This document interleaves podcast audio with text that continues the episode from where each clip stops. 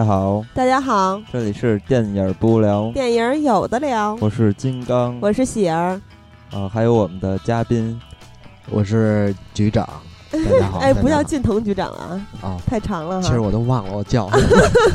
嗯，大家应该知道，局长是我们恐怖系列的嘉宾，对。对，而且局长也是美剧系列的嘉宾，对，所以正好喜欢犯罪一系列的电影之类的，嗯，对，悬疑啊、恐怖啊，嗯对？吧？这类的美剧或者电影都喜欢。正好咱们可以说一下，咱们这期把美剧系列正式开启了，嗯又是一个新系列。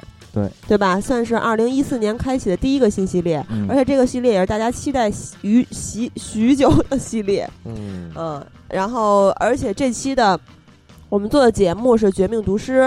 对《绝命毒师》呃，因为这周四吧还是周五的时候，我在微博微博上做了一个预告，嗯。说这期我们要做读诗，然后很多听友都巨高兴，特别期待。嗯。嗯。啊、还有很多人说咱们终于做读诗了，这个我要嗯。跟大家说下抱歉，因为他们俩其实早看完了，是我一直嗯。呃年底工作比较忙，呃最近才补完，上周六没睡觉把它补完了，就是为了赶紧做读诗，好。而且正好在这周一的金球奖颁奖的时候，嗯。毒师获得了最佳剧集和视帝两项大奖，嗯，也就是老白了，老白和整个创作团队，对对，嗯，所以也恭喜毒师，嗯，嗯。嗯，但是。他们那声音 大鸭子，对，但是咱们可能就再也看不着毒师了，所以在这个时候，咱们赶紧来做一下《绝命毒师》。嗯。嗯，那咱们就正式开始吧。好，正式进入主题。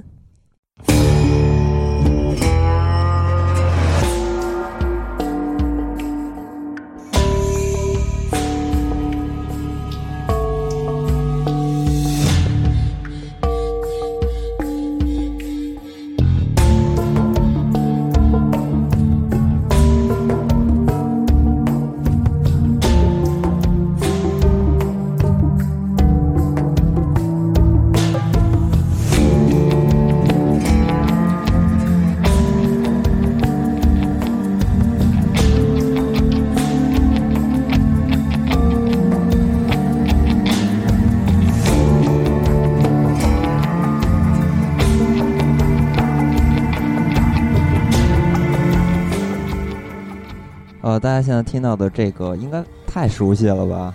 就是《绝命毒师》的开头曲了。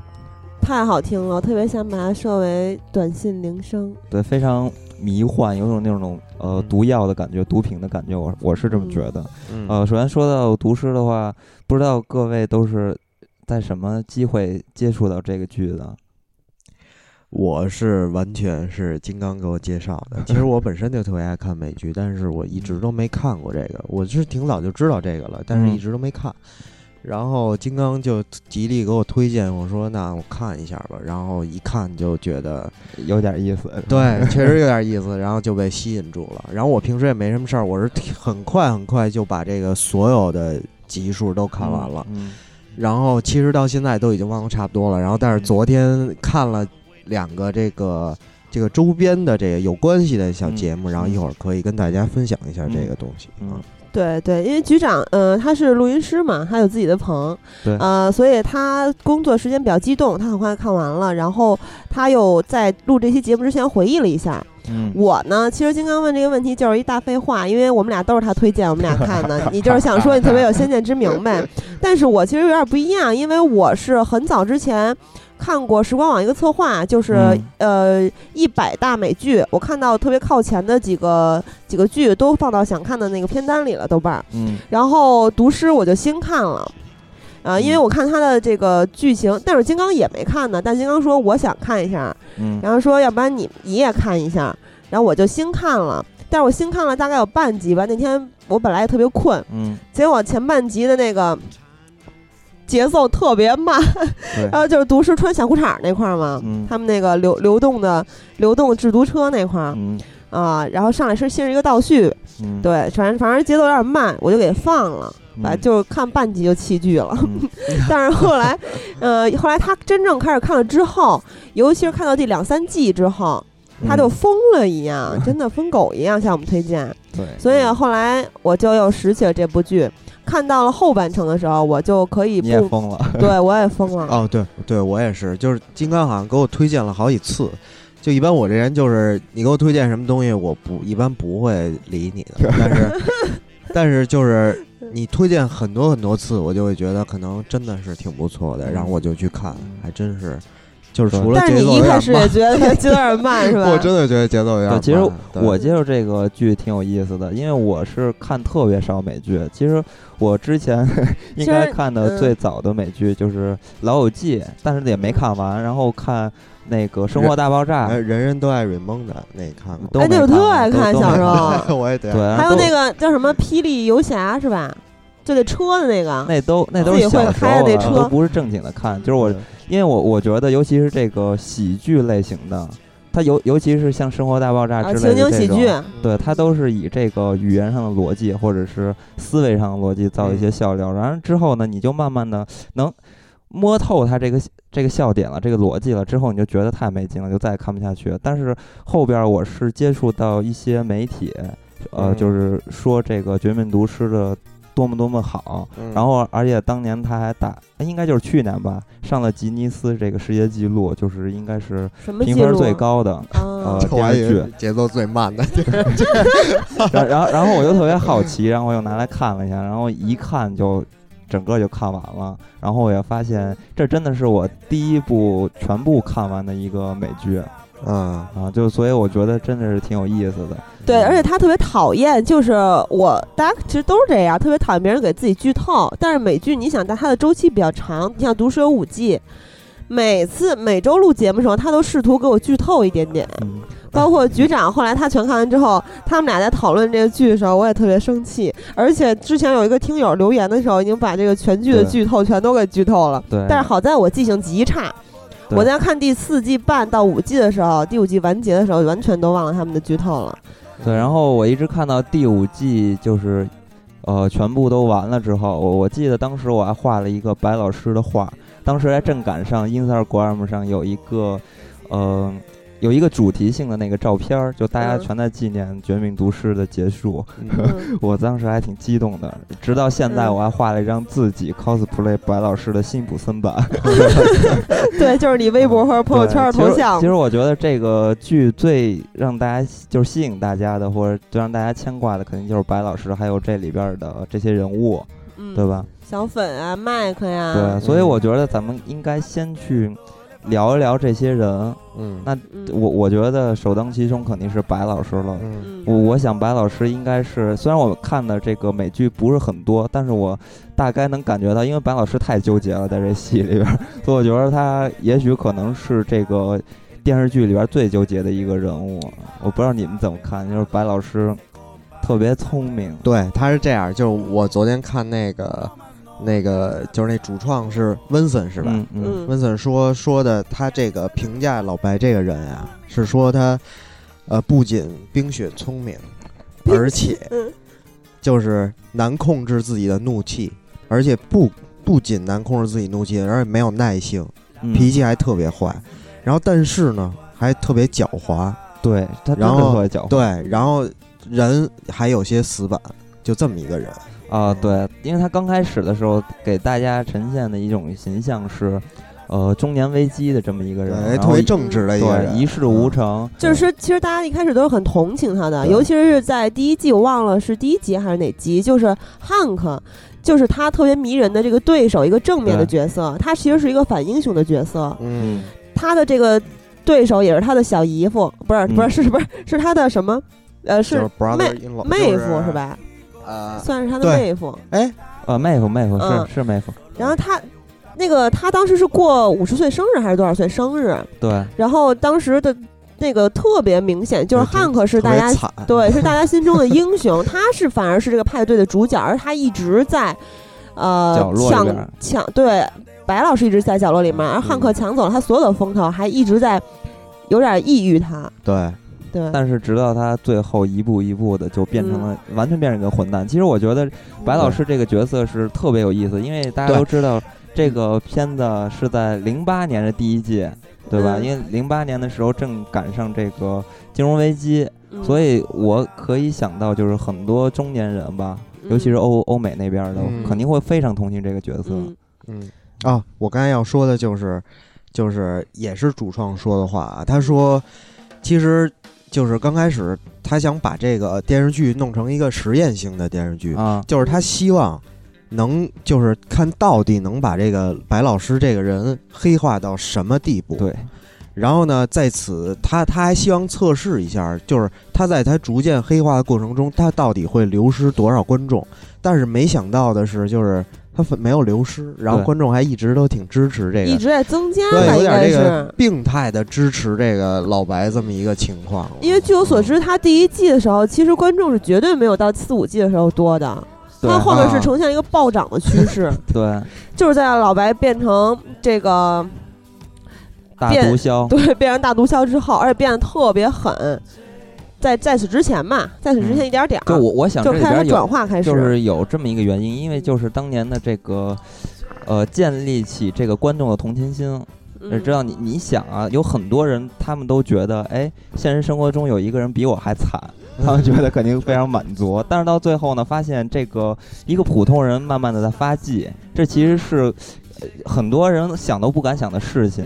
嗯然后呢，所以也造成了这帮呃观众呢，就是也是跟读诗一样极其纠结，因因为在读诗啊，其实成了就是观众成了两派，一派是极度挺这个读诗，还有一派是极度反对读诗的，嗯。就所以从刚开始的同情变成了两派人啊，就可以说可以看得出这个观众对他的这这个这个纠结的程度。对，其实我在豆瓣上看到一个人说，他看到第五季的第四集的时候，他就不想再看了，因为他嗯觉得老白已经完全的，太坏了。对他已经呃混蛋到一定程度了。但是其实这样的人是凤毛麟角的。而且嗯我在呃前一段看到时光做了一个美剧的。呃，美剧编剧的一个精髓的这么一个盘点，嗯其实就是一些比较火的剧，比如《权力的游戏》《广狂人》嗯啊、毒师啊、黑道家族啊、纸牌屋啊这些，就像嗯刚才你说的，他在中年，这是一个黄金法则，就是说嗯。把这个主角放到中年，三十到三十五岁，一个市井小民，这个过着很安静而绝望的生活。就有各种各样的牵绊，嗯。然后有各种各样的中年危机，什么婚外恋，什么嗯。子女的压力，那个时间正好是经济下滑的时期，嗯。所以说这个是第一个黄金法则。第二个就是他要他要有一个疾病，嗯。嗯。嗯，就是像毒师他是得了肺癌，然后黑道家族的是有恐慌症，广告狂人里的主角有心脏病，然后就是反正有各种病。对。对。其实我我觉得这可能是这些他成功类嗯型的、呃片子里边总结出的一些嗯。规律吧，也也不对就是规律。对对对，嗯。是这样的。对，其实你像毒师，他正好说到这个癌症，嗯。癌症就是他转变转变的缘由嘛，嗯。就是他有一个所谓的人生失败者，转变成了一个精于他自己的工作。他嗯。是一个一个行业的专家嘛，是佼佼者。对。对，对，其实这也就是第三点，让他精于工作。嗯他其实我觉得啊嗯，就是并没有转变，只不过就是癌症这个东西是，呃，激发他内心另一面的这么一个催化剂而已。嗯嗯，就是他也也同时说明，就是一个剧，你把人物塑造的越全面，让大家就是对他的性格了解越深刻，嗯，然后大家就会越喜欢这个剧。对就是反倒就是呃，有一些剧，这个人就特别一就他一就一直很正直，然后邪恶就一直很邪恶，对就这样就特别没意思。其实其实他嗯就是打破了这种脸谱化了，他呃对他让一个人特别真实，对就是你呃很难从一面儿去评价这个人物，就现在很多很多剧都越来越趋向于这种方对对对面发展。让观众有复杂的情感。对对对对，纠结对 这纠结你才能持续的说，哎，看下去，对吧？对对。就是研究这个人到底是而且你会感觉特别真实。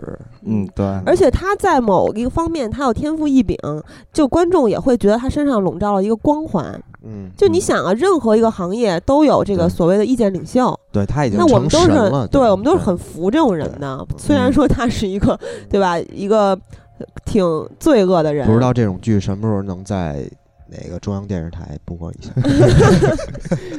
我觉得这个是，就是读诗是有点黑暗了，是没机会了。咱们大陆的，就是我觉得大陆的问题主要是还是这个，就是刚才说的那个，就是好人就一直得好，对对，就是因为坏人就干什么都是坏。对，这因为就是咱们中国大陆的受众啊，因为受众都是这个大妈这个级别，或者就是呃学生，所以可能就时候突然转坏了，然后就。哎，对对对，就影响不好。说他又演了另一个 另一个剧，是吧？而且就是广电总局有规定的，就是说，在这个电影的结尾，绝对不可以是邪压正的，就永远必须是邪不胜正。嗯嗯，所以还有第四点呢，他必须要有一个不不可告人的秘密，但不是必须要，就是他们总结的这个规律。嗯，你看，像毒师，他就有一个冰毒生意。他是他媳妇儿不知道的男子是吧？对，在其实他在他在隐藏他这个身份的过程中，会出现很多很多的情节点。对，有冲突。对，有冲突。对，就是制造矛盾。对，其实我是觉得，就这个片子有很多人去，就尤其是国外的这帮有点考究派的影迷，他们去研究了一点，从这个色彩去研究。他们说老白就是他们做了一个表啊，色彩的表。然后提是那个调色的那个，对对对，他提取其中这个颜色，你能看着老白是从这个刚开始是绿色，就是以绿色为为主，但脸脸啊啊不是不是整个画面就是电影的那个啊片子那个画面，对，然后这个绿色你可想而知，绿色其实跟那个钞票的颜色是一样的，就是美元，所以是象征这种欲望和贪婪或者金钱。呃，所所所以，其实从这个点可以刻画出老白这个心态，然后到了后边一直在发展，可以看到那个色彩是变得越来越黑色，黑色就很明白了，就是罪恶、死亡。所以从这个点还挺有意思。还有一个点是，我觉得。呃，是从汽车上去刻画这人物的角色，因为我当时特别好奇，老白开那汽车是绿绿的，对，那辆汽车也是绿的，而且那颜色好像就是抹茶绿，我特别喜欢那那叫冲浪绿，对，冲浪绿特别复古的那个。当时我我查这汽车，我查这汽车特有意思，是因为我觉得这汽车也太丑了，然后我就查了一下这汽车什么车，这汽车好像是庞迪。庞迪克的一个品牌，那个牌儿我我不太会念，因为我不太懂汽车啊。但是我了解到这辆汽车是当年在美国是销量极差，口碑极差，所以放在老白的身上，你可以看到，可能就表现老白当时特别落魄，对，特别惨。然后到后边记，大家都记老白换了一辆车是黑色的，这是一个点，是黑色，而且它是那个克莱斯勒的三百 C。而且它的三百 C 呢，还不是那种普通的三百 C，它是 SRT 八，这个应该是呃就是高配吧，或者其他呃配置的。而这个车其实在美国是能卖到五四十七万美元，所以你想二百多了，而且对如果要引到中国来的话，就不止二百多，交很多税嘛。所以这辆车是极其昂贵，而且它的速度是极快，就是。呃，零就是百米的这个加速是在四秒钟，就是非常恐怖一辆车，所以那时候又能体现出老白的另外一种另外一面，就是海森堡的那一面，然后也是一个转变了，我觉得，所以有这些地方都还是挺好，就是因为他有钱了嘛，对对对，他 气质也不一样了，对，是吧？对，然后而且老白刚才咱们说到了，他是呃绿色，对吧？对，那你从那个色环上能可以看到，绿色是加在。这个黄色和蓝色中间，嗯，呃，黄色其实就是小粉，所以咱们可以先说一下小粉。小粉其实是一个特傻，就是特活泼开朗的。刚开始是这样的，然后后面其实就被老老白控制利用了。对，所以我觉得这里边其实挺悲剧的一个人物就是小粉了。对啊，但是就就太他太傻了，就一度有中 中中途有几个有几集对特别让人生气。怎么这样？就一点儿都不理智了，都。对对对，所以这更能反映出就是小粉的那种志气。嗯，对，而且小粉其实是一个特别善良的人，对对对吧？其实所以呃，在这部电影的主创，也就是编剧这个八人黄金组合里面，所有的编剧最选的就是小粉。对，所以哎，这个咱们可以剧透吧？对，提前提前跟大家说一下啊，因为我们已经预告了两三个月了，这一期终于做起来，所以这期我们会有。严重的剧透，我们就不管了。对我们不管了，因为这一部剧也已经是完结了嗯啊。其实他呃小粉没完结你也剧透，对呃，其实小粉他是刚才我说的这几个呃规律里面的第四个规律，就是说给他一个搭档，这个搭档可以是他的导师或者爱徒，这样的话呢，就能带来一种新人换旧人的戏戏剧张力。嗯其实不光小粉，还有那个那个叫托德是吧？就那个化学家，啊，因为咱们之后可能不会说到，所以我顺便提一句，他们两个其实都有给老白一种这种压力，都是在嗯这个、这个剧的后半是程，那个被打死那个是吧？对对，被小哦粉杀了的那个，那个那个人，其实我觉得挺惨的。他真的是真心崇拜老白，对，然后呃，他的权威受到挑战，所以大家也会感觉到这个主人公陷入了特别深刻的，就是特别深重的危机。嗯所以到后半程的时候，老白有一度他使用了一些奇招，比如说铃嗯。兰花呀、嗯。这些。啊，还有就是杀死这个托德呀，这些各种各样的招数来挽回自己的颓势。对，其实我觉得小粉和老白的关系是最有意思的这这点，因为嗯。我刚开始怎么也想不通，就是为什么老白非要跟他一块儿搭档，然后一直在暗中保护他。嗯，就是我我想可能是现在想通了吗？对对对，我有想通一点吧，因为嗯。这个，你想老白到后边这么成功的人士，然后气度都已经不一样了，但是他的孩子呢，是一个就是挺不让人满意的。首先是一个残疾人，嗯。而且他性格上可能没有什么缺失，因为他特别完美，也也不是嗯。就是在对于老白的这种情感上还是挺完美的。嗯。所以说，呃呃过呃，老白这种纠结的心情，肯定会嗯。找一个像小粉这样容易控制，然后性格上有严重缺陷的这种人。然后我我想老白肯定看待小粉就是以这种孩子的角度去看待的。嗯，对所以说就是也是让他拥有家庭，而且很多剧里面都有一个呃微不足道、不谙世事的儿子，嗯比如说《黑道家族》里面，还有《绝命毒师》这里面，他嗯是、他是有什么脑瘫是吧？啊，你说他儿子？他儿子对对吧？《混乱之子》里面那个孩子是有先天性的心脏缺陷，就总会配置这么一个家庭成员，然后让小粉来弥补。而小粉跟老白的关系，其实很多场戏里面也有特别深刻。咱们嗯。之前说过，这部剧的节奏是很慢的，一在一开始，嗯。所以我跟我跟局长是比较习惯了快节奏的剧或者是电影嗯。啊、然后所以一开始看的时候，真的是有一点儿，局长开始有点倒着看的是吧？对。但是后来看见当然就不一样了，他对人物的刻画其实是极其，的细腻特别的的深刻，对，特别细，所以所以说，这个就是他俩这个关系，我觉得特别有意思，也是反映到他对人物性格的里边的一个刻画的一个环节了。因为他的关系不是那种，呃，就是 A 加 B，就是这种简单的，他们是可能是有一点互补，然后有一点冲突，就是这种非常嗯复杂的关系。而且这部剧里面有一有一场戏是特别有意思的，叫苍蝇。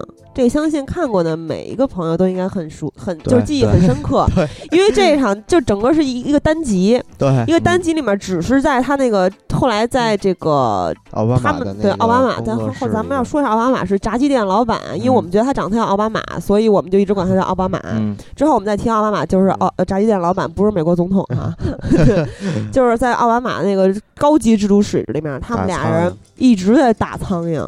对，其实金刚，你觉得这场戏这场反映戏是了什么？很多人都在说，就是非常不喜欢，因为它太拖沓剧情了。但反而就是我看也看到一些观点，就是说其实这个这场戏是非常有意思的。嗯其实也有可能是因为就是资金的问题了。或者是嗯插了一段，或者怎么样吧。嗯但是这场戏在整个剧情里边是挺有意思一一段戏，因为它里边嗯表现了，就是你很难去看到这个呃电视剧里边会有这种这么深刻的去表现人物的心理的这一面儿，因为这场戏其实就反映了当时老白的一个心态。你可以看到那场戏他。呃，多次打蚊子，然后特别苍蝇呃打苍蝇，然后特别烦躁，其实就是反映了当时老白一个心态。因为老白当时是，呃，本来是可以救小坟的女女朋友的，小 小粉的女朋友，但是他没有救。这后面，呃，就这这么多事儿造成了心理的一个扭曲吧，我觉得。所以那场戏是很好的反映这一点，而且那场戏给我的，呃，有一种感觉是特别深刻的，就是在，呃，科恩兄弟有一部电影叫《巴顿芬克》。这个戏里边就是那个芬克在也在不停的打那只蚊子，但这戏里边打苍蝇，就嗯。感觉那种神经的气质，特别神经的感觉，就同样的有那种表现。对，所以说一些电视上最佳情节就是特别简单的对手戏。但我不是说这是这部剧的最佳情节啊，但是这个这个这部戏的这部这集里面，他们两个是一直在当面的对峙，而且当时他们俩的关系已经有一定的转变了，对，对没有之前那么也不是亲密吧，之前也谈不上亲密，恩爱就是比较简单的冲突了。到后来，尤其小粉还说了一下，到最后小粉登上那个梯子的时候，嗯说到他女朋友那个事儿的时候，嗯死去女朋友那个事儿的时候，老白表情是极其尴尬，但他最后也没有 也没有说，就是我我我没我没救他。其实我觉得就这个也挺有意思的，他没救他。其实我觉得主要第一是不当时的他，我觉得第一可能是怕他我觉得就是不应该救，对，确实是不确实不应救该救，因为俩人就作死啊，对不对？对对一一开始我记得金刚还说觉得那个姑娘挺可怜的，是吧？啊是挺可，怜的。其实我觉得他开始确实挺活该的。对，就是就是你自己觉得挺活该，自己作死。对啊嗯对，其实这点也反映出来，就是每一个人物简单的人物设嗯置，他的性格都是非常完整的。对比如说咱嗯俩就有不同的观点，其实嗯这就能呃表现出这个性格上比较嗯刻画的完整的一点。而且当时这个小粉呢，就是对女女朋友或者对嗯小孩儿、这嗯个呃感情上，其实也是小粉最大的软肋。其实对，尤其是小孩儿，其对实，这个也嗯就是让人又爱又恨的地方，因为小粉太善良了，但是他又太傻了，对所以让人又爱又恨。所以小粉其实也是一个非常纠结的人。嗯，其实咱们刚才说到小粉让咱们特别生气，我觉嗯得可以说一下，我最生气的就是在第五季后半程的时候，嗯啊、小粉去跟这个汉克和汉克那个搭档，嗯长得像墨西哥人那哥们儿，啊，啊当了供人了。呃对，，呃，什么叫叫供人？线人，线人。呃，他去对着这个录像机说了所有他们俩的事儿，而而且全程小粉也在那哭，因为后来那帮那个、啊 就是那帮那个监狱监狱里面那帮坏蛋看的时候一直在嗯嘲笑他，呃，不重要了，反正小粉在说完之后，然后汉克和那哥们儿都说。呃，说让他去找老白嘛，把老白嗯诱出来，然后嗯逮捕逮捕老白。然后小粉就说啊，我怕他弄死我什么之类的。嗯，但是那俩人就说说他绝对不会伤害你的，你嗯看不出来吗？你的叙述里面他是极极其的关爱你的，但是小粉还在执意的，因为他们两个是第三者嘛，看得很啊清楚。对，但小粉还是在执意的说他会一定会弄死我，他他们就是一混蛋，什么疯子什么之类的，嗯就是执迷不悟，他都没有思考过为什么老白做了一些事情，他为什么要那么做？对，比如说开车撞死那两个那两个人，嗯，就是对，所以说这个刚才咱们就是我发现那两个点，嗯一个是颜色，一个汽车上，其实这儿也可以很好的去表现这点。嗯这个小粉其实是他开的车啊，就是嗯刚开始看的时候，他开的是一种高悬架的那种车，其实就是改装的，他加了很多大型的弹簧，所以开那车的时候会有那种特别摇、特别晃的感觉，嗯其实就。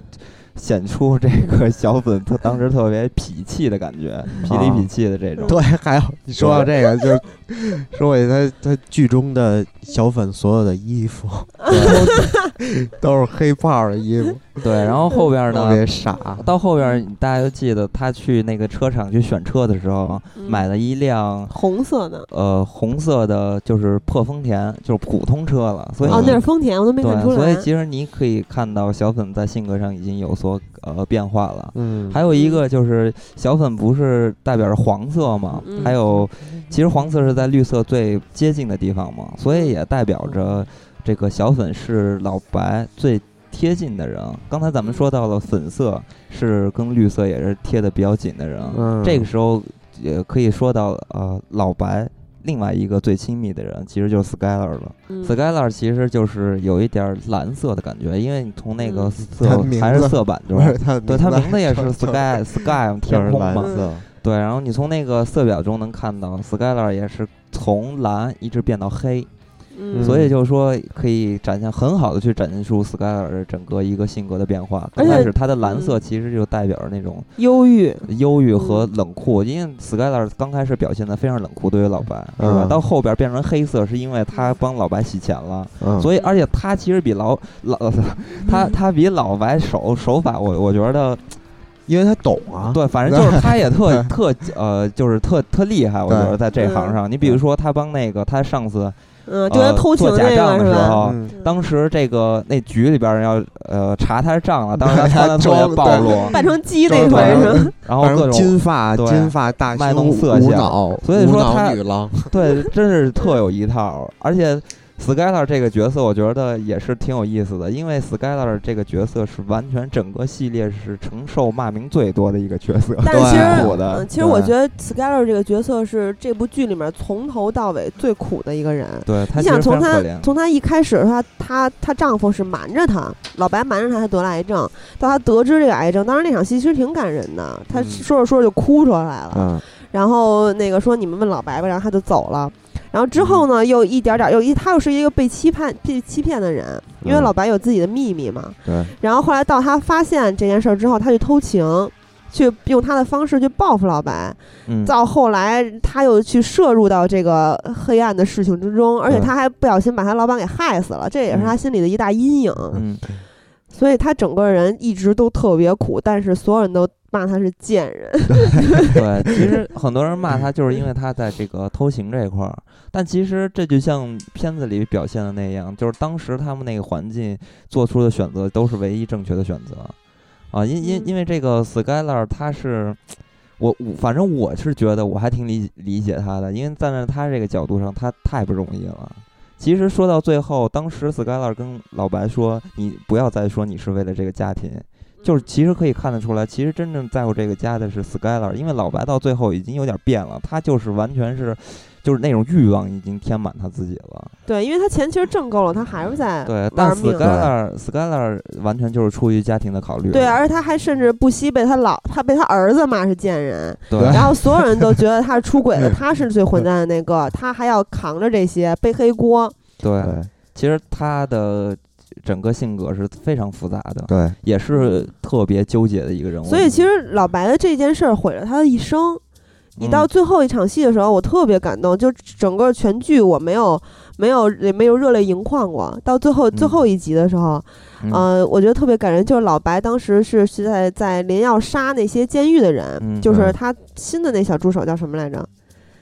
就是那个杀虫杀虫那个杀虫那家公司那小孩，长得特别像那个谁。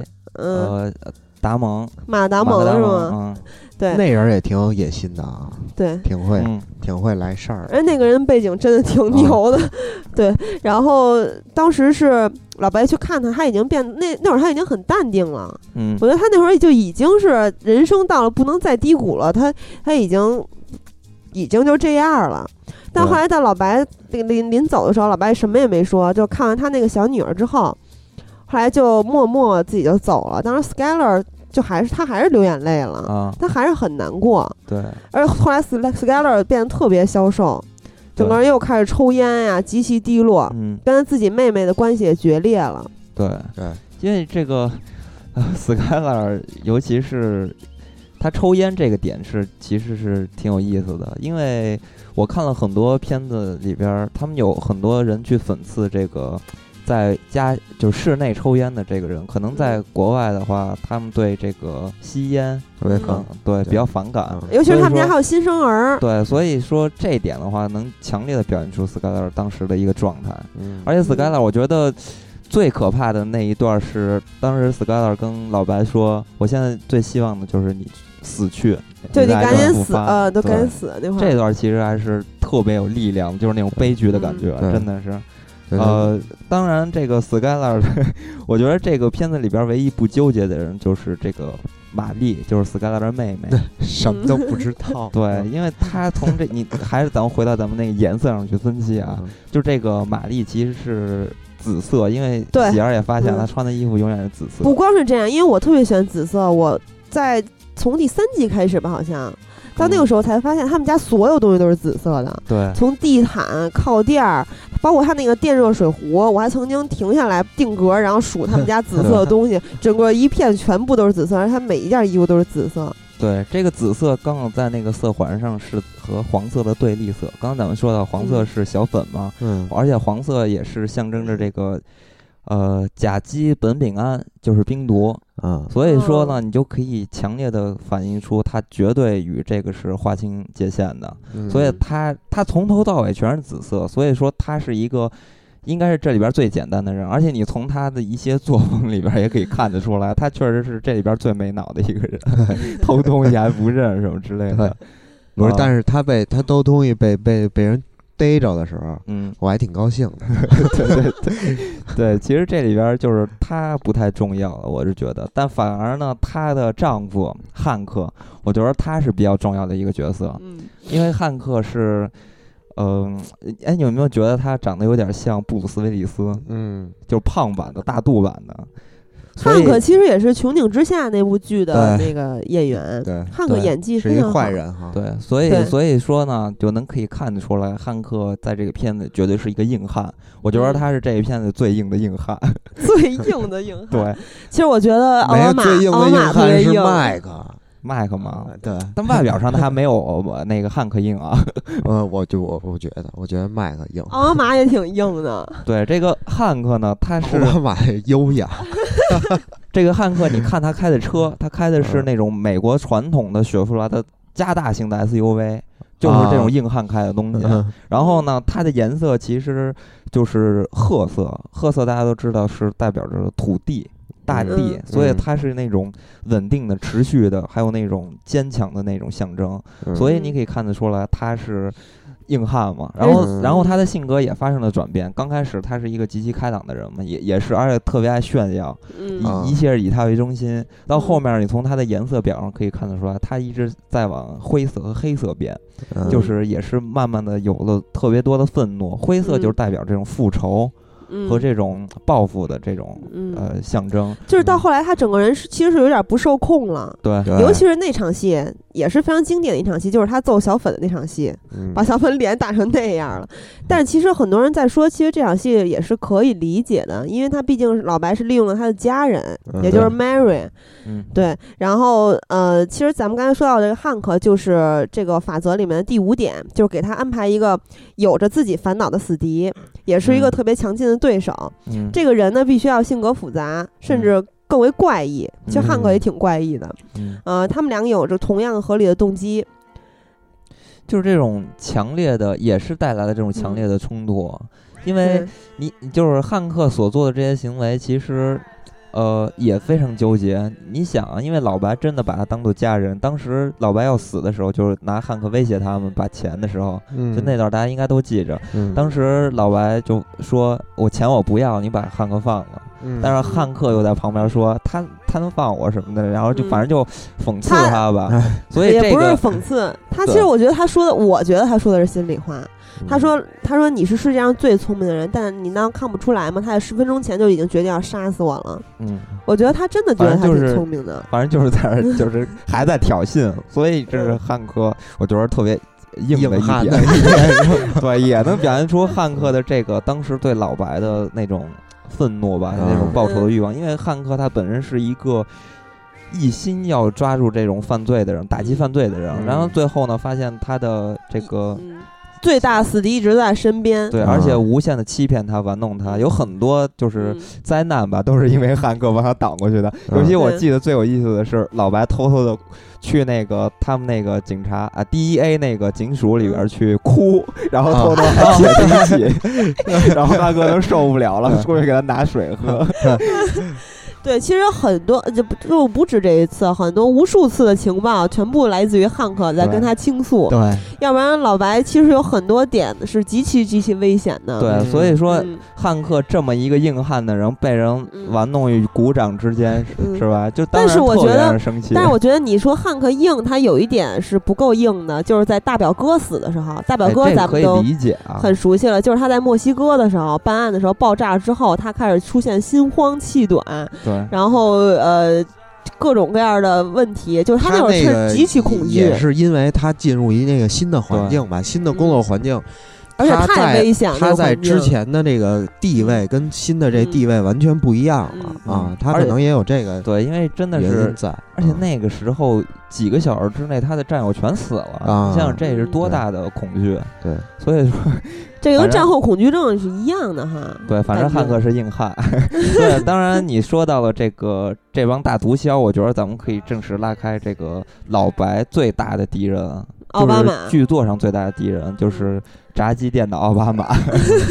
对，炸鸡店的奥巴马其实他应该就是灰色黑色的代表了。嗯，这次刚咱们也都看到，嗯而且从呃这个奥巴马开的车可以看得出来，嗯。他开的是特别普通的两厢的沃尔沃。而且是一辆十年的车，对，这个车是极其低调，反映出嗯。这个，心思缜密。对他嗯。真的是我，我觉得这就是我我理解的啊，就是嗯。真正的这种大毒枭或者是这种大哥级的人物，嗯，能呃有这么大的资产的人啊，肯定是相当低调的，而不是像港片儿里边儿就古惑仔大金链子 大街上这那的那种。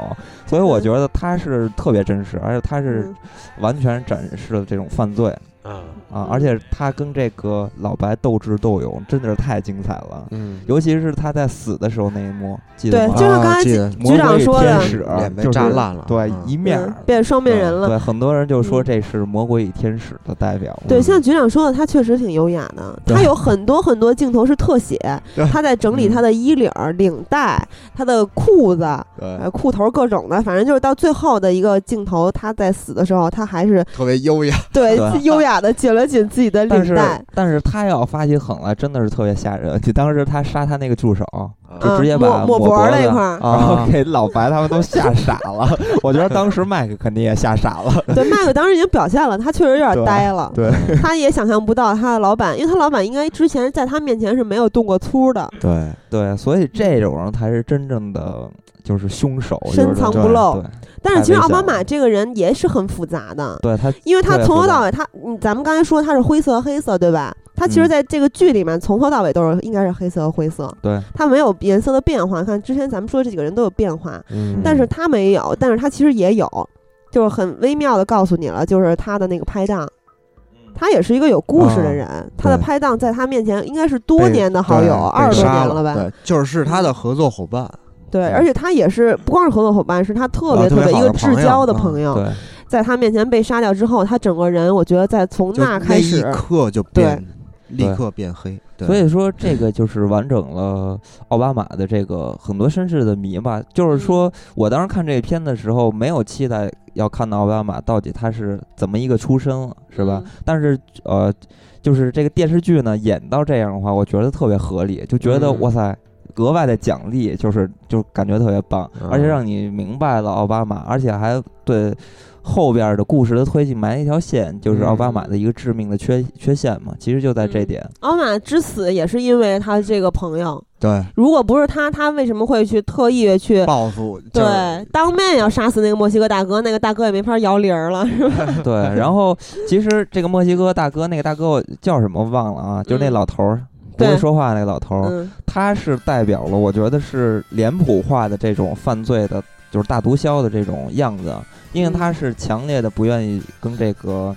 警 DEA 方合合作对他不像这个奥巴马，奥巴马还每年给人捐钱呢，就是嗯他是这种强烈的脸谱化，而且特别固执，嗯，然后也可能是特别残忍，就是这样。其实我觉得这个老大有一场戏我印象极其深刻，就是他在教育他那两个侄子，也就是到后来去杀汉克那两个人。嗯，呃，这他在教育那两个人的时候用的是极酷的一种方法，因为那那俩人在那打架呢，然后呃，其中有一个小孩儿，他俩不是兄弟嘛，说我要杀了他，嗯。然后他说你再说一遍，好像这个意思吧。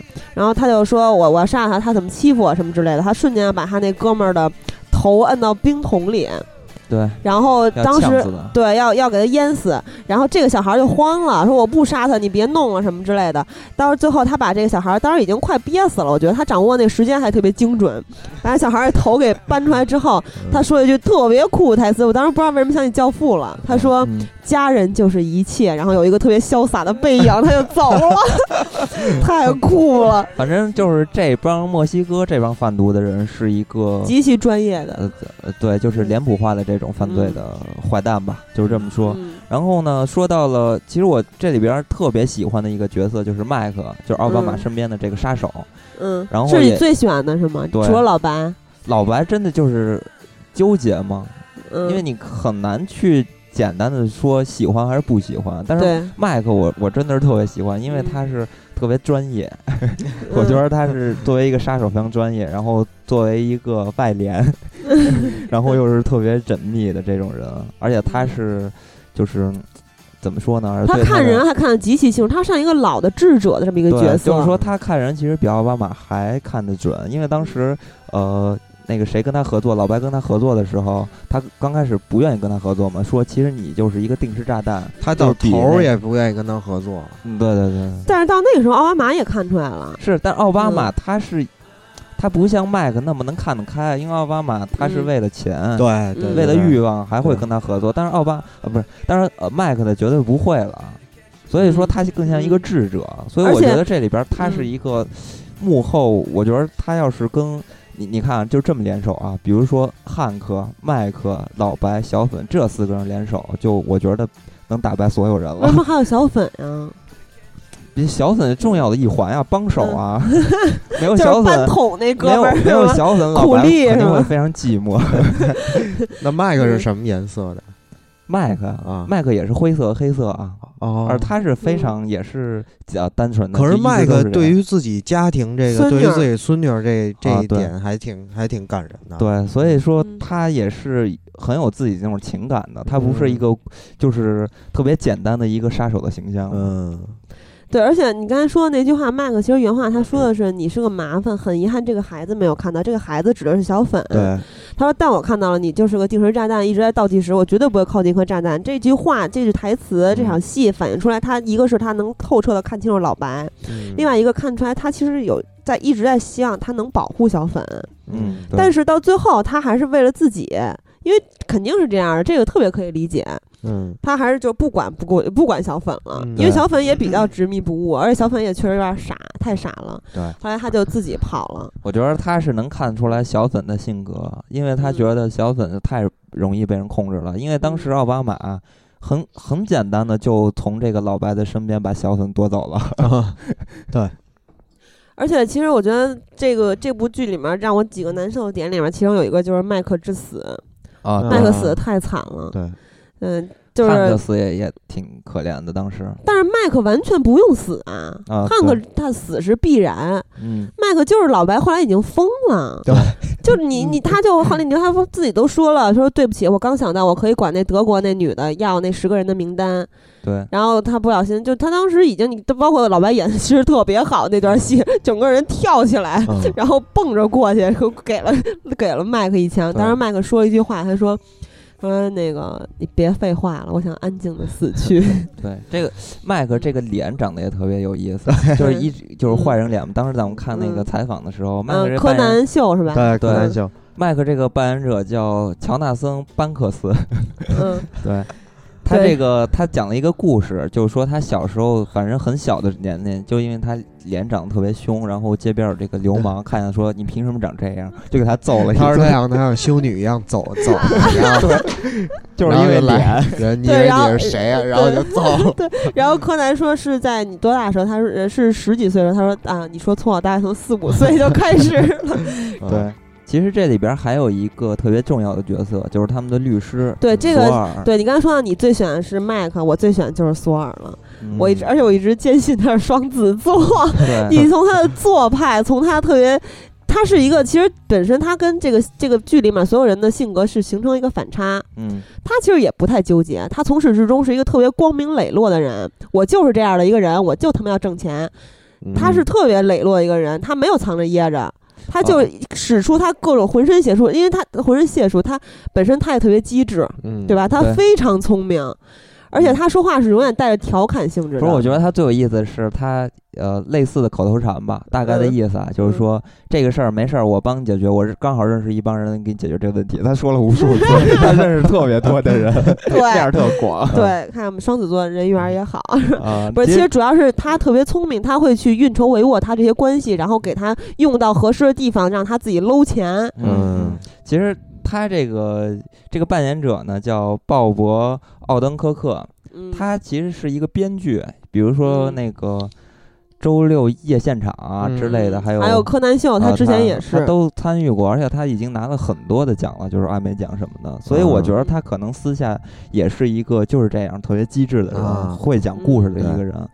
呃，而且他在片子里边演的还有一个特点，有没有发现？因为他没有介绍身世，所以有很多就是有些传闻嘛，就说这个《绝命毒师》可能要拍续集，故事的主角就是律师啊我那我太这就是你跟我高兴了说的是吧？啊，好哦，像是。应该是你对，这还挺有意思的，嗯因为他，我我我相信他的故事也比较精彩。那咱咱们先听着歌休息一下啊。嗯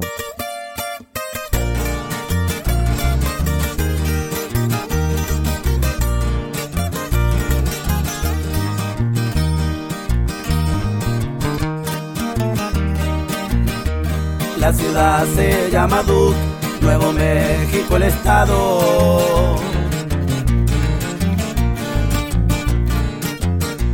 Entre la gente mafiosa su fama se ha propagado, causa de una nueva droga que los gringos han creado.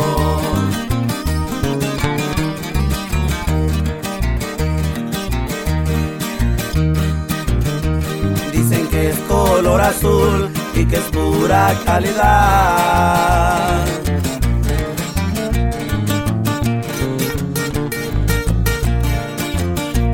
Esa droga poderosa que circula en la ciudad y los dueños de la plaza no la pudieron parar. Tenían la plaza del Duque, 对，刚才咱们说了，呃，人物每一个人物，嗯咱们都大致的盘点了一遍重要的人物。嗯我觉得咱们可以来说一下他的结局，嗯因为我不知道你们怎么看啊。我觉得这个结局对于我来说是一个，呃，作为我观众的立场，我觉得这是一个完美的结局。嗯，对，嗯、其实呃，有一个采访，就是采访这个剧的主创文斯吉里根，在之前嗯结、这个金球奖上，也是他来领的金球最佳剧集的这个奖。嗯肯定是要由他来颁这个奖，因为他是至关重要的一个人物。对于这部剧来说，嗯他在说到结局的时候说，呃，如果要用一个令人刺激和满意的方式收官的话，对于我们来说是一个特别大的挑战。嗯而且他非常清楚，嗯、就是很多人在心里都有一个完美的结局，所以他们肯定会让一部分人感到失望。嗯但是他和他的编剧团队花了很多时间来找这个结局。他们对这个结局是很满意的，他说这是他的快乐的源泉。嗯 对，在这个结局里面，呃，就是大毒枭沃尔特·怀特致死。嗯。其实，呃，你们觉得沃尔特有没有必要一定要死啊？其实我觉得这个大家都可以，就是你嗯应该能感觉到他，他应该很多人看的时候就知道白老师嗯肯定就是他一定会死。对，其实这个结局我觉得他不是必然，但是它绝对不出所料，嗯就像你们说的一样。呃，他们还想到另一个结局，其实挺有意思，就是说沃尔特是唯一一个活下来的人，白老师，他嗯站在废墟中，并且他的整个家庭也毁了。这样的话呢，会是一个特别有气势的结局。但是他们觉得对这个结局对于观众来说是很草率的，对他们还对，这样就没有那个好。对吧？其实我觉得这样的没有那个的冲击力，带给大家内心的冲击力大。还有嗯他们说还讨论讨论过这个 Jesse，也就是小粉，他杀掉了沃尔特的版本，还讨论过沃尔特逃脱的版本。嗯其实到底怎么做呢？对于他们这个主创来说是肯定是没有对错之分的。嗯，但是呢，他们是遵从自己内心，最后写出这样一个结局。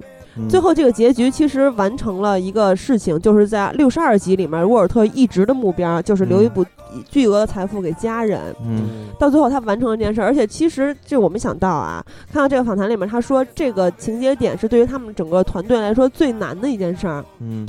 就是怎么让，因为之前这个索尔古德曼非常聪明的这个律师已经说过了，说你把这一大笔钱留给你的家人的话，呃，首先肯定是会被查到，嗯如果你发生奇迹没有被警察查到的话，你的家人也绝对不会要你这笔钱，尤其是你最爱的那个儿子，他是最恨你的，所以他们就使用了一个方法，就是让这个格雷琴和艾利奥特那两个。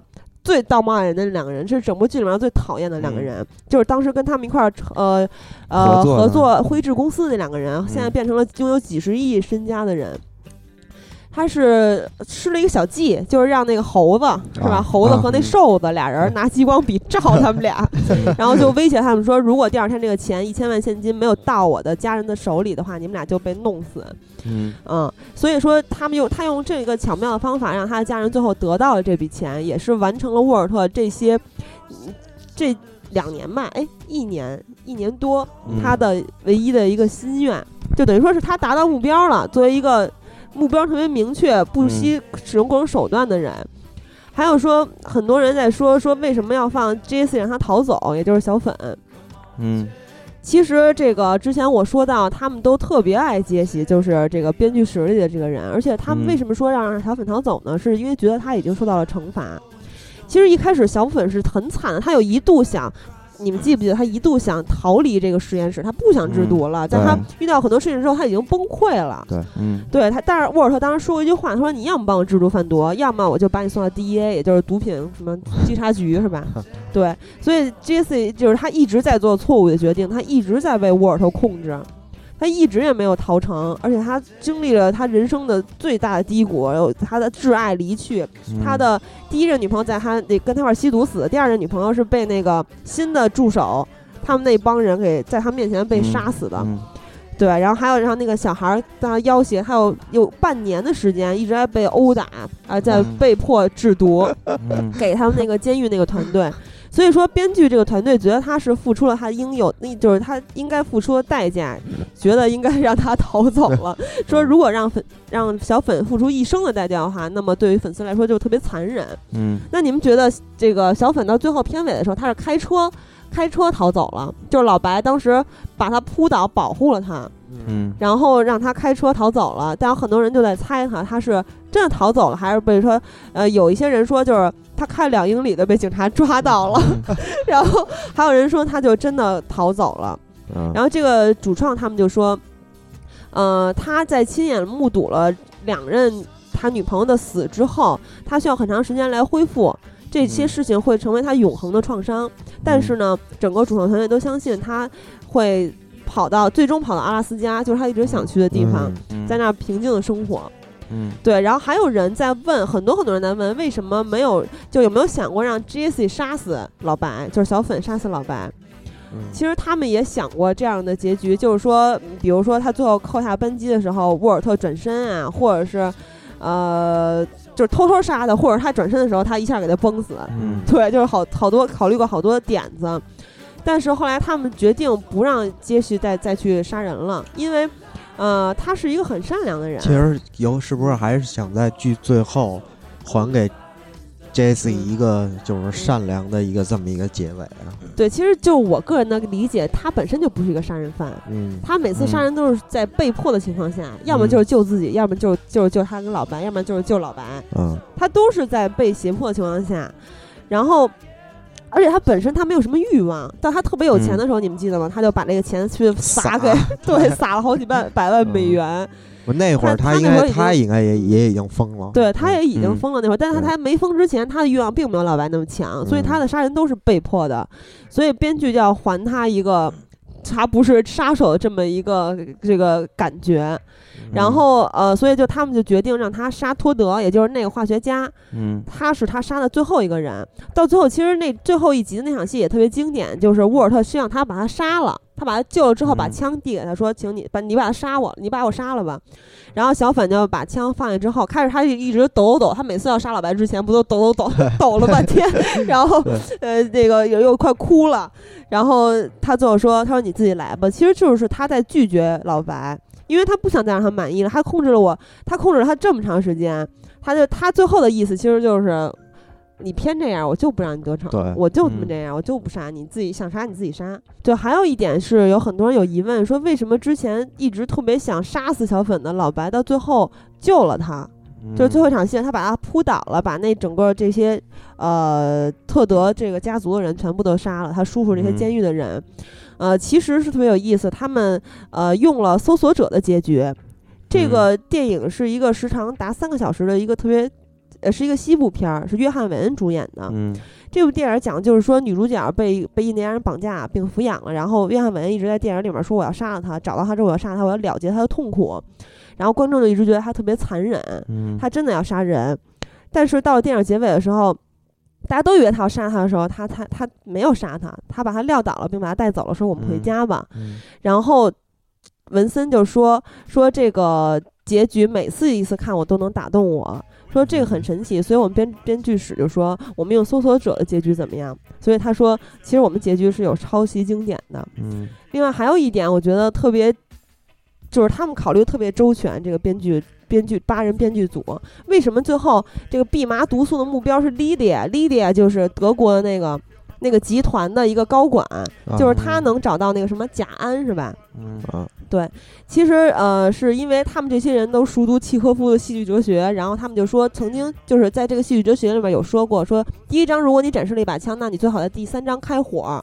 所以大家都知道，这个蓖麻毒素一直藏在沃尔特老家卧室的墙里。我不知道，反正我在看这部剧的时候，我一直在想，他们什么时候到底沃尔特什么时候会把那个蓖麻毒素拿出来，到底给谁用？嗯所以这部这个一开始就是说要给 Lydia 用的，到后来最后就是到这个他已经陷入了极其大的困境之后，最后还是给 Lydia 用了。嗯然后这样的话就可以把这个所有的关键点都串起来，嗯，然后这些编剧就觉得特别骄傲。而且 每个角色其实要有自己应得的结局，挺难的。他们把嗯每一环都想到了，嗯每一个人最终的瞬间都是他们应得的。对嗯对，所以我觉得这个团队真的特别棒。对，其实所有的这个，咱们说到这个编剧、主创这帮人呢，其实这个片子他们才是幕后真正的英雄。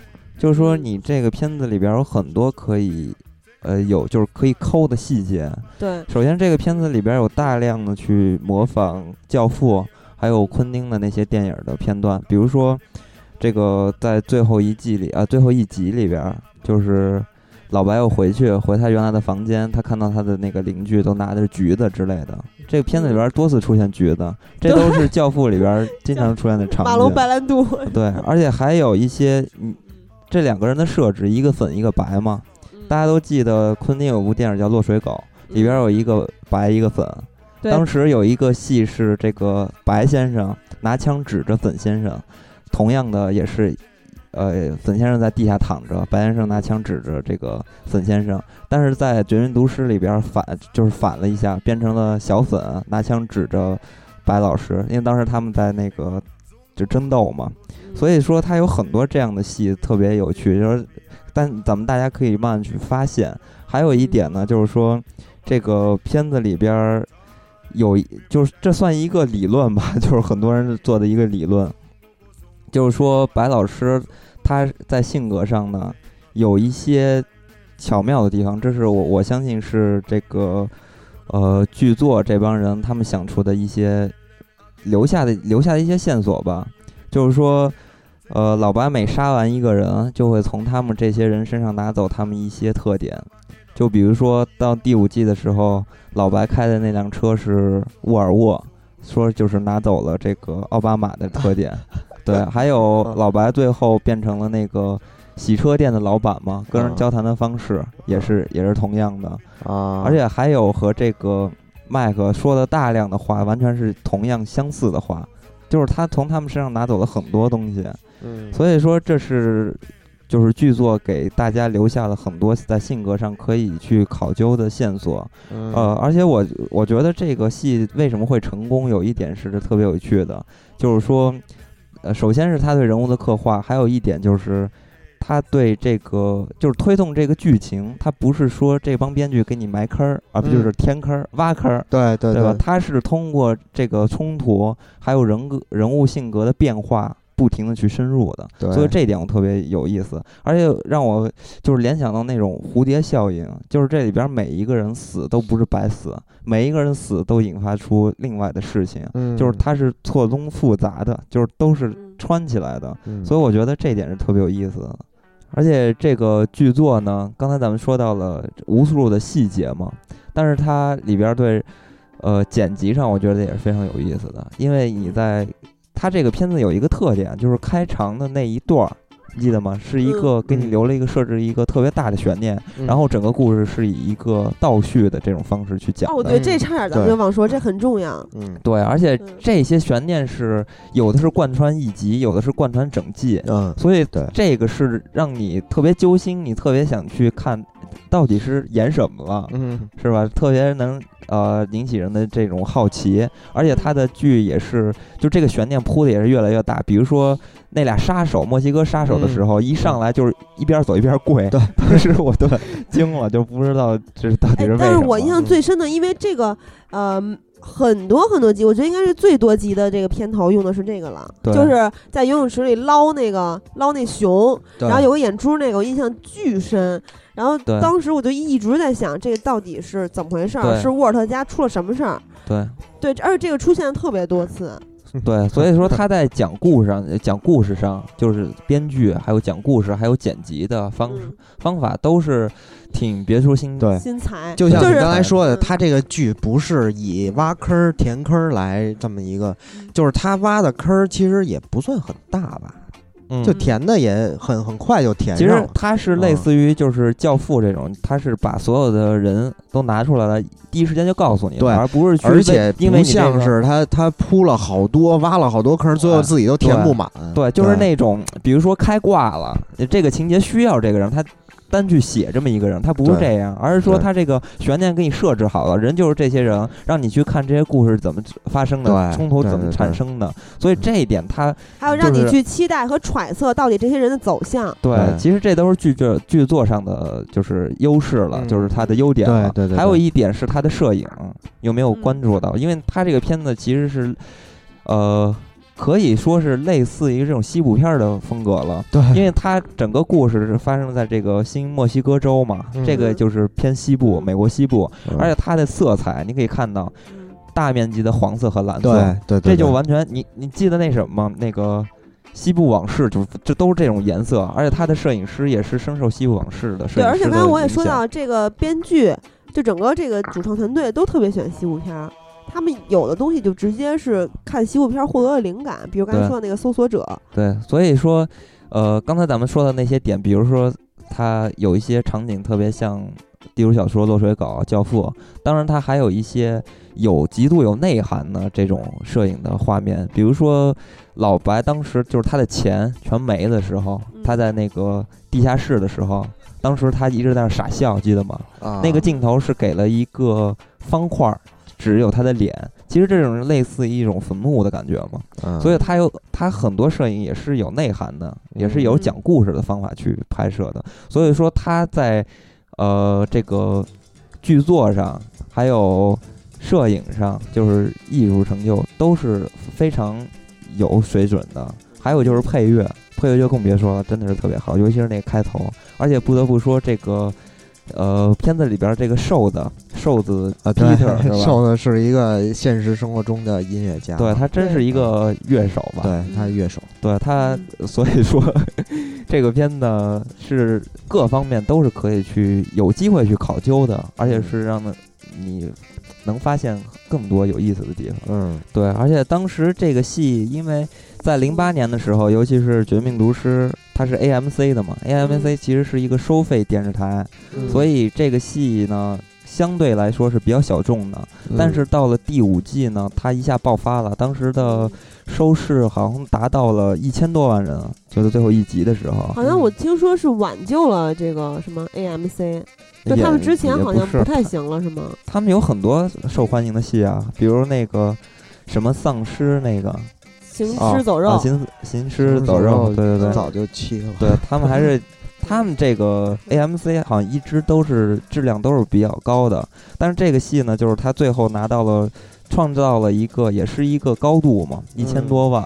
为什么呢？就是因为第五季啊，第五季真的是太精彩了。因为咱们可以看到这帮主创人员他们在写这个故事的时候，呃，很多人诟病的就是那个速度太慢嘛，节奏太慢。对，然后，但是在第五季，你可以看到他连就是连续给那两个高潮，对，一个就是这个白老师成为大毒枭是第一高潮，嗯。第二个高潮就是他走向灭亡。对，所以呢，当时就是第五季也是分了两部分，就是拍的嘛，就是上的，因为他第五季一共十六集，所以这两个高潮真的是让第五季变得特别好看，特别精彩。所以我我是特别佩服，就是这个里边的编剧的，就是他们还真的是质量特别高。呃，咱们我我觉得虽然这个编剧造了这么好的剧情吧，但是这里边还是有一些 bug 需要咱们去发现一下的。嗯，对，比如说这个，我我觉得有一些表现就表面上的 bug，比如说老白在扔那个炸弹的时候，会不会产生那么大的威力？对，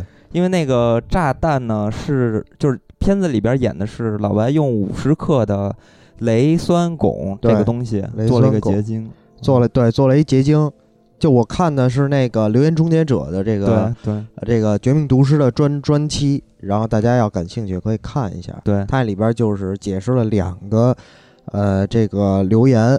第一个就是这个用雷酸汞制作这个结晶的炸药，然后扔扔到地上爆炸之后，嗯会不会有这个把窗户都炸裂，然后所有人都炸死，然后只有老白没有事儿的这么一个 这么一个实验。对然后他呢，这里边专门找了一个就是有资格，就是美国军方这么一个人，然后制作这个雷酸汞，但是他制作出来的是灰色的粉末。对然后那个就问他，他说像在剧剧里边能制作出这种结晶。就可能不可能，那人说说这个想要制作出这种结晶就太复杂非常复杂，然后呢，然后对，然后就是基本上不就是复杂条件嘛，然后他们就去做这个实验，然后第一次实验他们是做了一个假的机器人儿，盖了一个小木房子，然后里边儿那个弄上几个模特儿，然后那个旁边摆着什么那个心脏的一个心脏膜，嗯。就模拟这个人爆炸中会不会这膜破裂，就代表他死了。然后制作了一个机器，然后这个机器是扔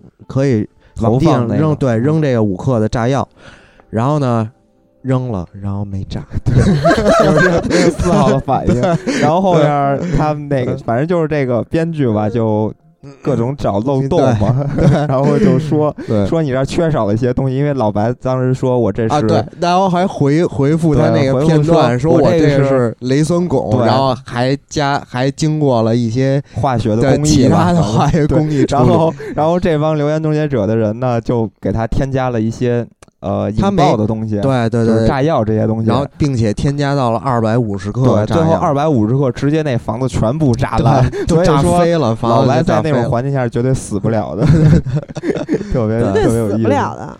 就在啊绝对五炸死了，在五克的环境下，炸谁都死不了。二百五十克直接就炸没了，什么都没了。嗯，而且特别有意思的，制造这个呃雷酸汞的这个人也叫 Jesse，Jesse，叫 Jesse，对，然后他们还做了另外一项实验，就是在溶尸的这个实验。对，就氢氟酸的腐蚀能力这么一个实验。啊，这我也一直特好奇。嗯，他们做的这个小实验呢是这样啊，对我也说一下，其实我刚开始看这个《绝命毒师》，其实是被它化学这个嗯这个吸引过去的，然后嗯就是其实后来也没有多少化学的东西，嗯，然后这唯一的一个就是这个氢氟酸的这么这么一个，嗯。就我还挺感兴趣还有的。制毒的过程也有对啊。，制毒过程也算是。嗯这个氢氟酸呢，它是做了一小实验，八个小时，来腐蚀陶瓷、钢铁、油漆布、木头，嗯，然后还有什么石膏板、铸铁嗯浴缸，嗯，然后这个都没什么都没什么太大反应。对，它有有反应的就是石膏和这个铸铁浴缸，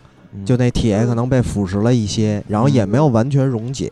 嗯然后呢，他们就会做这个全比例的实验，就是自己找了一个铸铁的浴缸，然后里边搁一只小猪，嗯然后呢就往里边倒。他们嗯配置的这个就不是氢氟酸了，因为氢氟酸不是不是这个最强的酸。就不。虽然说这个氟是可以跟任何，就是它的这个非常的活泼，但是这个它跟氢好像有一个什么什么东西，然后反正是不是很很牛逼。嗯然后他们就用人类已知最牛逼的酸，嗯。他没有说这个浓硫酸加入什么，但是我觉得应该是王水儿，因为大家大家在那个高初中、高中都应该学过，就是制作这个王水儿，然后去腐蚀这只嗯。猪。然后呢，他看剧里边是 Jesse 是往里往那个浴缸里边倒了两桶这个对。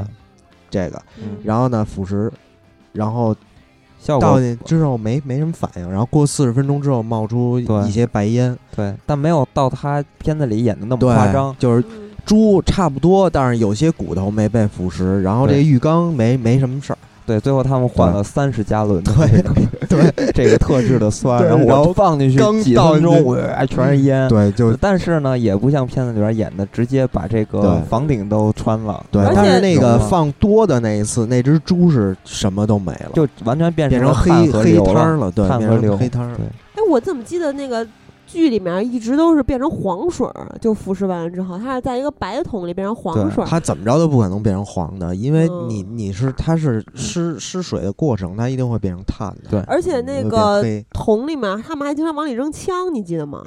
就对啊，就比如把那小孩儿杀死的时候，把那摩托车都给扔进去了。对，反正就是，所以说这两个就全部被终结了嘛，对。就是达不到这种现象。但是这个完全按剧情需要也是没什么问题的。但是对啊。我觉得这里边有一个，呃，算是在剧作上可以挑的一个 bug，就是当时嗯。你记不记得，当时他们被图库拉到嗯。那个小木屋里边，当时要把他们带到墨西哥，啊，当时还有那个老头不是让他们拿出钱包了吗？然后后面他们把图库杀了之后，那钱包他们没装起来，所以这个 DEA 的人过来之后一查的话，能查老白上。那钱包，对，但是这片子没有讲，可能是忽略了。其实我觉得你说的这个就是一个穿帮镜头，都上谈不上 bug，因为很多电影都有很多很多的穿帮穿帮镜头。这不是穿帮，就是他忘了交代这个事儿了，就是嗯就是这样。所以我觉得这个 也是一个 bug。反正不过话说回来，这个片子的 bug 还是真的是非常少的，嗯完成度也是非常高。还有刚才你对你们说这个什么呃酸的这个问题，我觉得 对，其实就是剧情需要，他可能就是他肯定很会会夸夸张一些事情。对对对，然后以这些都是可以理解的对。以这个文森当时他自己狡辩嘛，说我这个是艺术的美学需要。对啊，对我觉得特别可以理解。对，对，但是算是一些小吐槽呗，对吧？大家听个乐子。对，对总体来说，这这个剧能引到那么多人，包括刚才那个金刚说的那些嗯点，应该都是也有很多很多人在研究它了吧？对刚才就代表了这个剧有多成功。对刚才烂剧没有人会他妈理你。刚才说的那些点，其实我说的不太完整，就是大家如果感兴趣的话，就是网去搜一下，有很多大家这种考究的这种，好像就是一。呃，产生了自己的理论，像穆赫兰道一样的那种嗯各种理论去分析、挖细节，这是非常有意思的。大家感兴趣的可以去找一下。呃，最后呢，就是可能咱们就是再看不着《绝命毒师》了。哎，在那如果看不到《绝命毒师》，可以说一下，就是刚才的那个《嗯留言终结者》，大家可以看一下。然后还有呃，中途提到的这个柯南秀有一期是专门是这个的，然后还有一些康其实所有主创都去了，对，对所有演员主要演员全都去了，然后还有一个是，呃，它是它的一个纪录片儿，就是嗯藏在最后一季的这个 DVD 的光盘里边儿的，对应该一个两个小时，嗯对，就最后的花絮，两个小时的花絮，然后还有一个是叫《绝命毒师外传》，你知道吗？个《这个我不知道啊。绝命毒师外传》，它就是。它是说是《绝命毒师》的无节操版本，啊，就是恶搞其他人。搞的吧？可不。也有可能我我我也不知道，因为我没看过这个。如果大家能找到这个片子的话，应该可以看一下。好吧，那咱们赶紧结束，开始找那个片子看。啊，嗯，所以咱们这个这期节目差不多也就到了尾声了。对，嗯，之后呢，我们会再继续把这个系列做下去，就跟其他的系列一样。嗯，然后也请大家期待，我们会做一些高质量的美剧，这个里面嗯可能会涉及到恐怖啊、悬疑啊各种类型，包括情景喜剧。对，然后我觉得结尾的话，咱们可以用这个，其实是这里面的一个小彩蛋。就是倒数第二集的时候，老白房间里面有唯一的一部电影，你们记得吗？就是他到他逃难的时候，嗯到了那个特别冷的地儿，我忘了是哪儿了。然后他说：“怎么就这么一部片儿？这部片儿名字还啊特别奇怪，叫《马格瑞姆的神奇玩具店》。啊，然后当时帮他逃跑那个人说：“啊反正我也不看电影儿，我我也不懂，就给你弄了这一个、这一部。”然后呃，有一个人把这个这部电影里面的一段台词给翻译出来了。呃，看完这个大结局之后，嗯，大家肯定都是心里堵得慌，你是要读这段英文是吗？并不是，对，呃，呃因为他翻译好了，要不然我根本就不会提这事儿。因为这段台词确实是有一点点像老白想要对大家说的话。嗯呃，他的台词是这样的，就是说，当利尔王在第五幕戏死掉的时候，你知道莎士比亚是怎么写的吗？他写到他死了，就这样，没有别的，没有夸张，没有比句、比喻，没有天才的遗言。戏剧文学中最有影响的一部作品，它的高潮就是他死了。莎士比亚真是天才，他想到这句他死了，每并且每一次我读到这几个字，我发现自己被不安笼罩。我知道悲伤只是自然的反应，但不是因为他死了。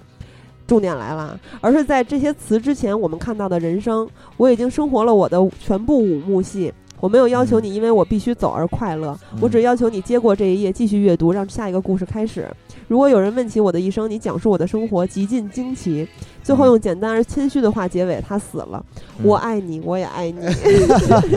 对，然后爱确实挺好的。对，而且这首歌不知道大家啊，不是这个片子结尾的时候放了一首歌叫《Baby Blue》，不知道大家有没有注意到？因为这首歌的歌词其实跟你读的这段话有一种。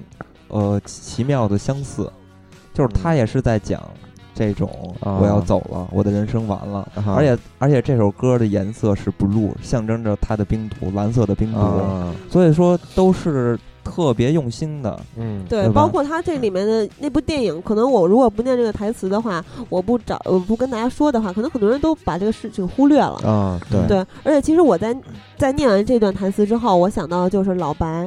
抚摸着他那个制冰毒制实验室的那个机器，那是他一生的挚爱。对，所以咱们就伴着这首《Baby Blue》结束吧。好，再会，再会。